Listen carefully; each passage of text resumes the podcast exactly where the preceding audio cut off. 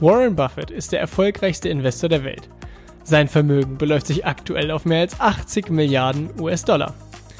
Angefangen hat er als Zeitungsjunge und Kaugummiverkäufer. Willst auch du endlich finanziell frei werden? Willst auch du erfolgreich dein Geld für dich arbeiten lassen? Dann bist du hier genau richtig. Denn alles, was du brauchst, ist Wissen. Wissen über Buffetts Mindset, seine Tools, Methoden und Strategien. Und die Anleitung dafür, wie du es umsetzt. All das erhältst du hier im Little Buffett Podcast. Der Podcast für alle Investoren und die, die es werden wollen. Mein Name ist Dominikus Link und ich begrüße dich ganz herzlich zur 63. Folge mit dem Thema, wie das Investieren die Wirtschaft unterstützt.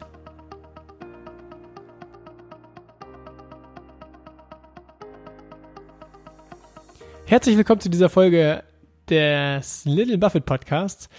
Und wie das Investieren die Wirtschaft unterstützt, ist eine unfassbar spannende Frage. Denn äh, häufig wird das Investieren dahingehend kritisiert, dass Menschen sagen, ja, wenn Menschen investieren, und zwar in Aktien, dann nehmen sie quasi Geld und investieren es so, dass sie natürlich später mehr haben. Das ist natürlich der Plan.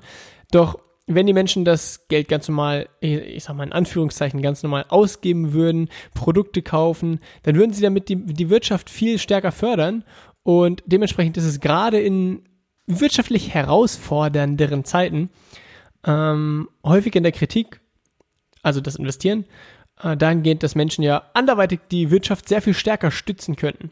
Und dem wollen wir heute mal auf den Grund gehen. Doch bevor wir uns in das Thema reinstürzen, möchte ich gerne zwei doch bevor wir uns in das Thema reinstürzen, äh, habe ich zwei Menschen, die mir eine Nachricht geschrieben haben und äh, das fand ich sehr, sehr cool. Und de, hier ist quasi der Weg, um äh, den Menschen dafür Danke zu sagen. Und zwar ist auf der einen Seite Marco. Marco hat mir per Instagram geschrieben, wir kennen uns gar nicht, leider. Beziehungsweise du mich nicht. Ha. Ich habe vor einiger Zeit angefangen, deinen Little Buffett Podcast zu hören. Hab von vorn angefangen und höre jetzt jede Woche beim Spazierengehen immer so vier bis fünf Folgen.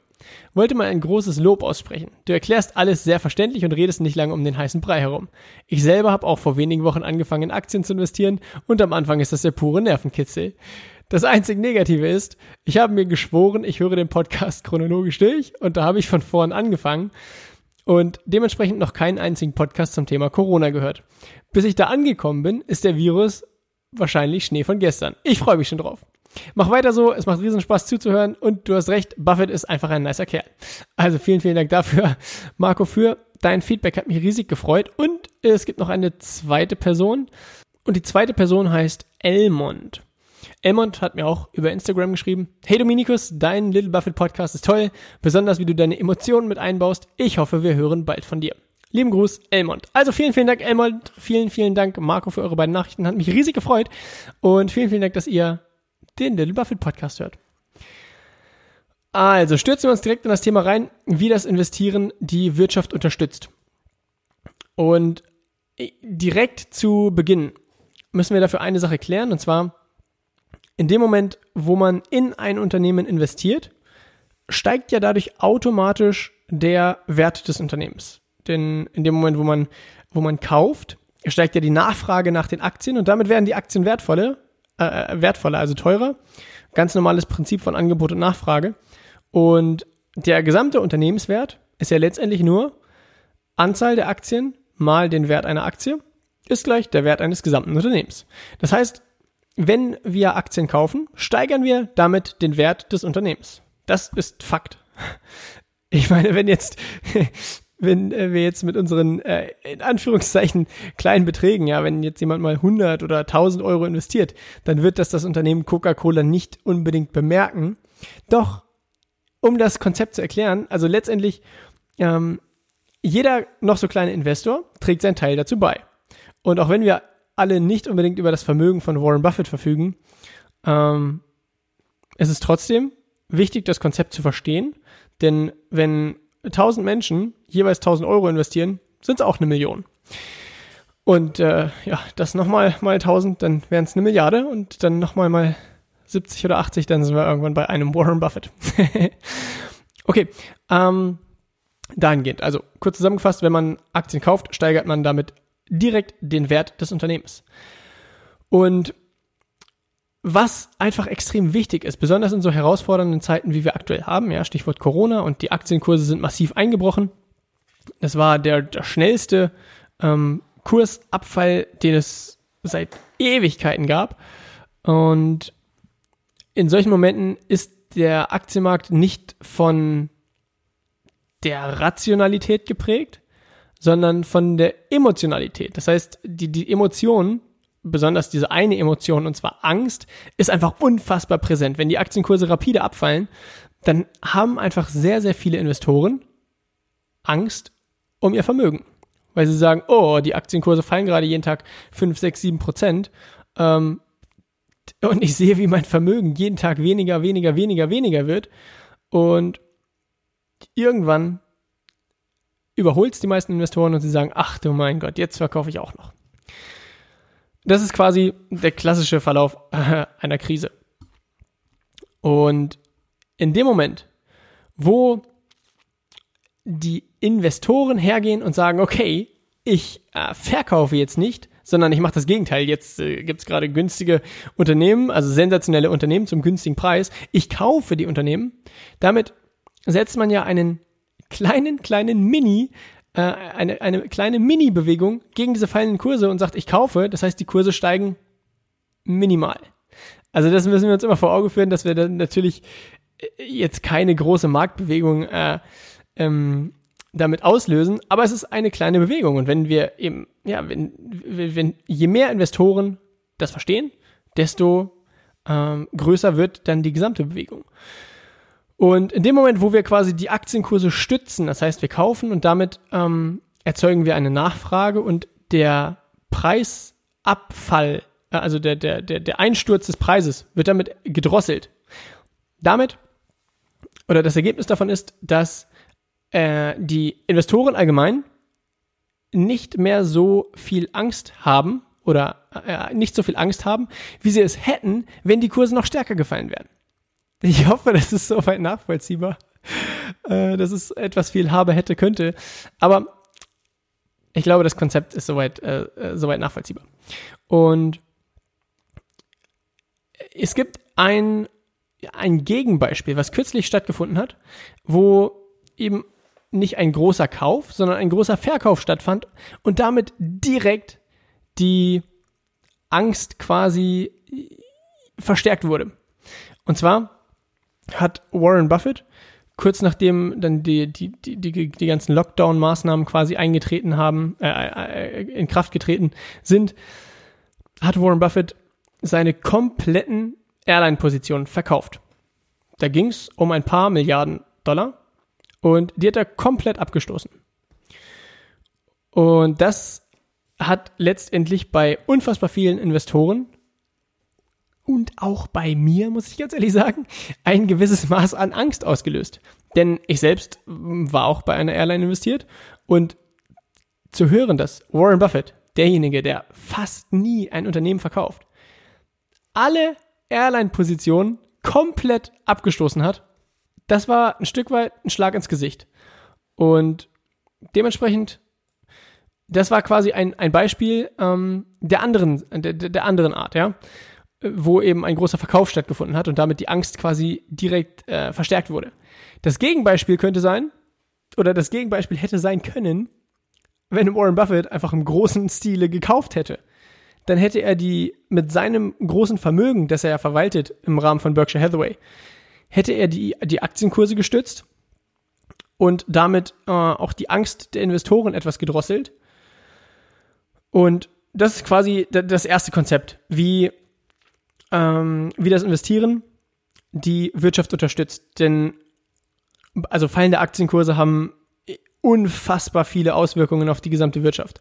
Ja, wenn, wenn, wenn Menschen dann äh, befürchten, dass die ganze Weltwirtschaft zusammenbricht und so weiter, nur weil die Aktienkurse fallen, äh, das macht keinen Spaß für die Wirtschaft.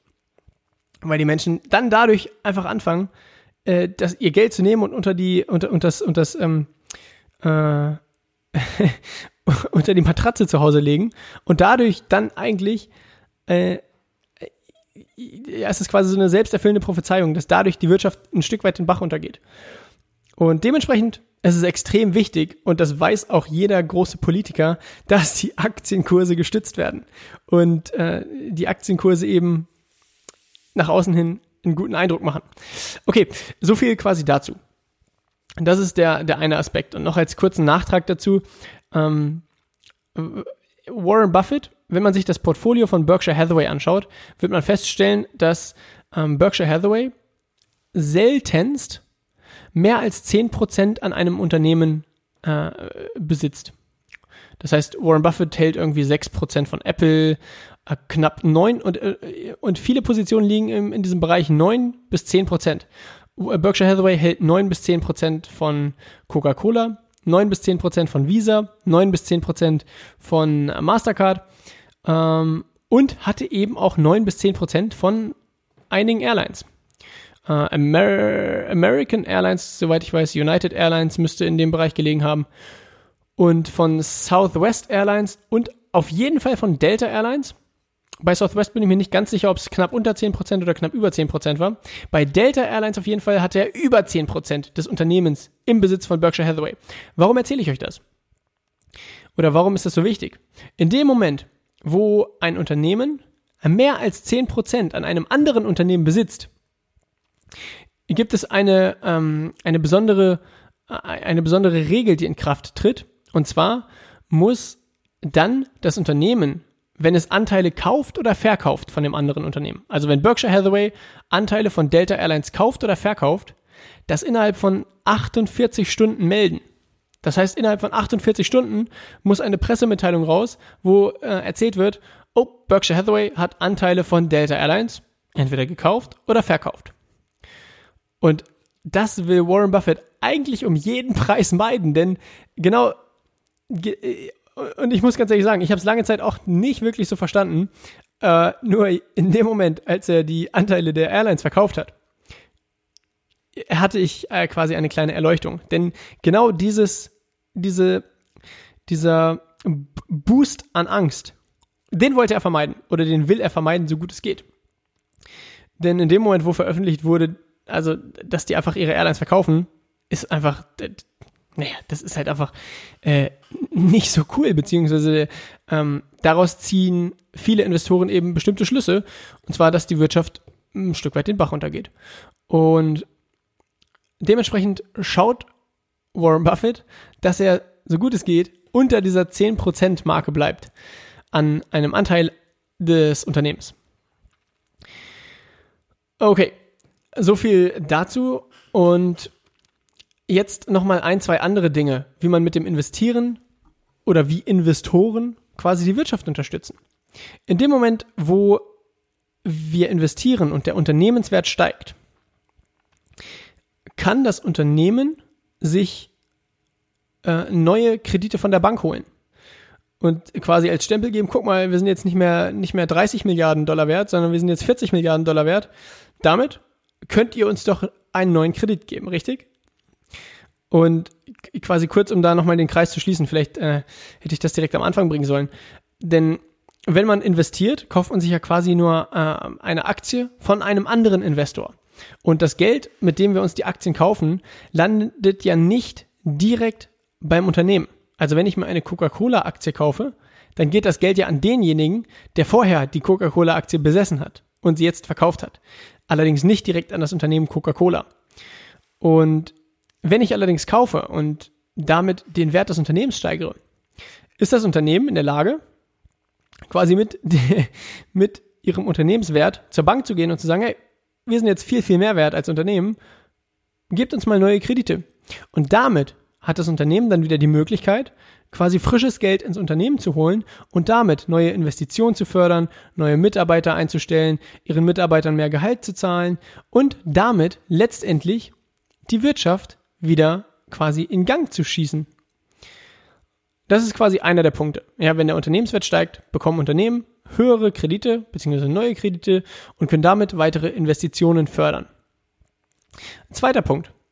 In dem Moment, wo der Unternehmenswert steigt, landet zwar das Geld nicht direkt beim Unternehmen, allerdings ist das Unternehmen jederzeit dazu in der Lage, eine sogenannte Kapitalerhöhung durchzuführen.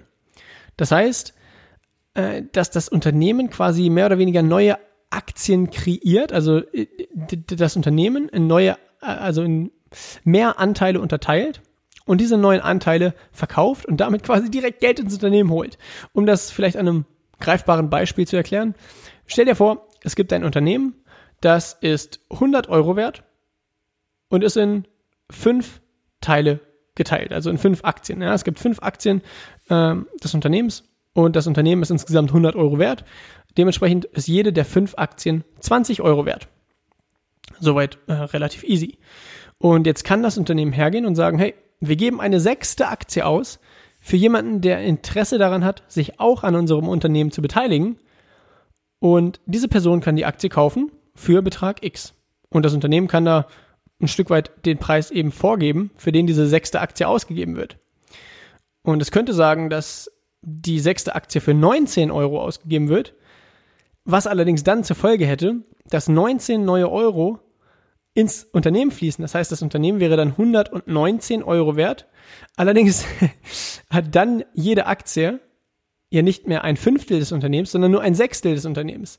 Damit wäre der Wert einer jeden einzelnen Aktie knapp unter 20 Euro. Das heißt, derjenige, der sich neu für 19 Euro einkauft, hätte damit einen coolen Deal gemacht, aber alle anderen Investoren wären quasi vergrault, weil sie ja eben schon lange, lange Investoren sind in das Unternehmen und auf einmal wird quasi der Anteil weniger wert, nur weil das Unternehmen ihre Aktien zu günstig rausgibt. Und anderes Beispiel, das Unternehmen könnte sagen, dass diese sechste Aktie für 21 Euro ausgegeben wird.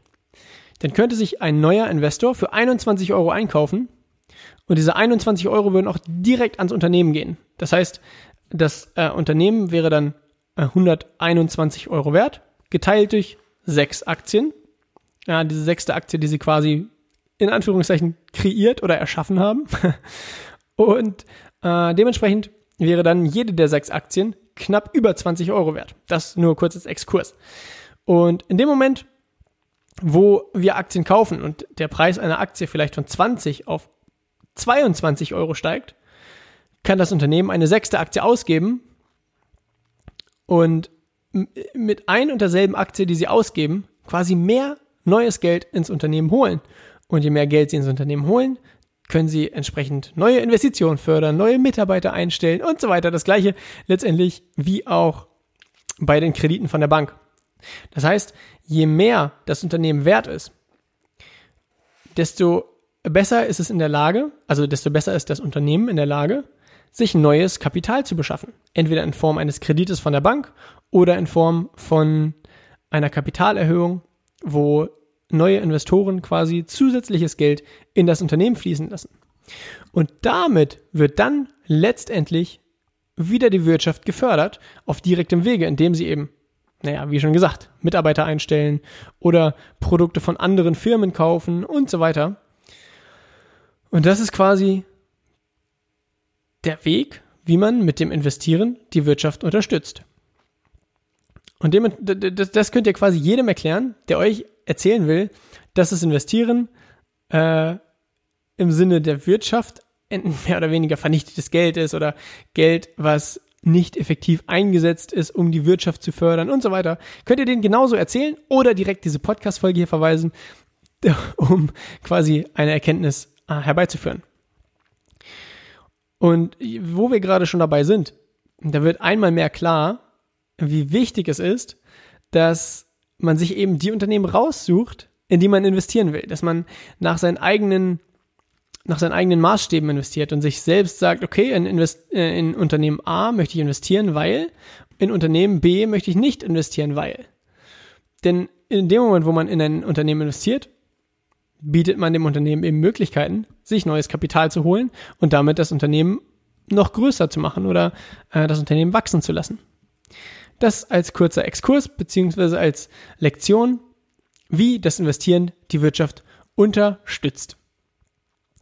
Und noch als kurzen Nachsatz für all diejenigen, die äh, hier fleißig die Folgen hören und immer hören, ja, im Intro, äh, Warren Buffetts Vermögen äh, sind mehr als 80 Milliarden Dollar und so weiter. Ja, wir sind gerade in einer speziellen Phase und die Aktienkurse sind massiv gefallen. Dementsprechend ist natürlich das Vermögen von Warren Buffett auch mh, mm, temporär massiv weniger geworden und äh, das Vermögen von Warren Buffett umfasst noch knapp über 70 Milliarden Dollar. Das heißt mal eben so 10 Milliarden Dollar in den Himmel geblasen, mehr oder weniger. Das heißt, ab nächster Folge werde ich im Intro dann sagen, dass das Vermögen von Warren Buffett mehr als 70 Milliarden Dollar umfasst. Vielen, vielen Dank, dass du dir die Zeit genommen hast, um hier in den Podcast reinzuhören. All das, was wir hier besprechen, ist natürlich keine Anlageberatung, sondern es geht lediglich darum, dir die Tools und Strategien der erfolgreichsten Investoren der Welt mit an die Hand zu geben. Wenn dir der Podcast gefallen hat, gib diesem Podcast auch gerne eine Bewertung bei iTunes, abonniere diesen Podcast oder leite diesen Podcast an einen Freund weiter. Das äh, freut mich riesig und das ist quasi das größte Geschenk, was du mir letztendlich machen kannst. Oder schreib mir die direkte Nachricht bei Instagram wie, zu deiner größten Erkenntnis, die du hier im Podcast hattest.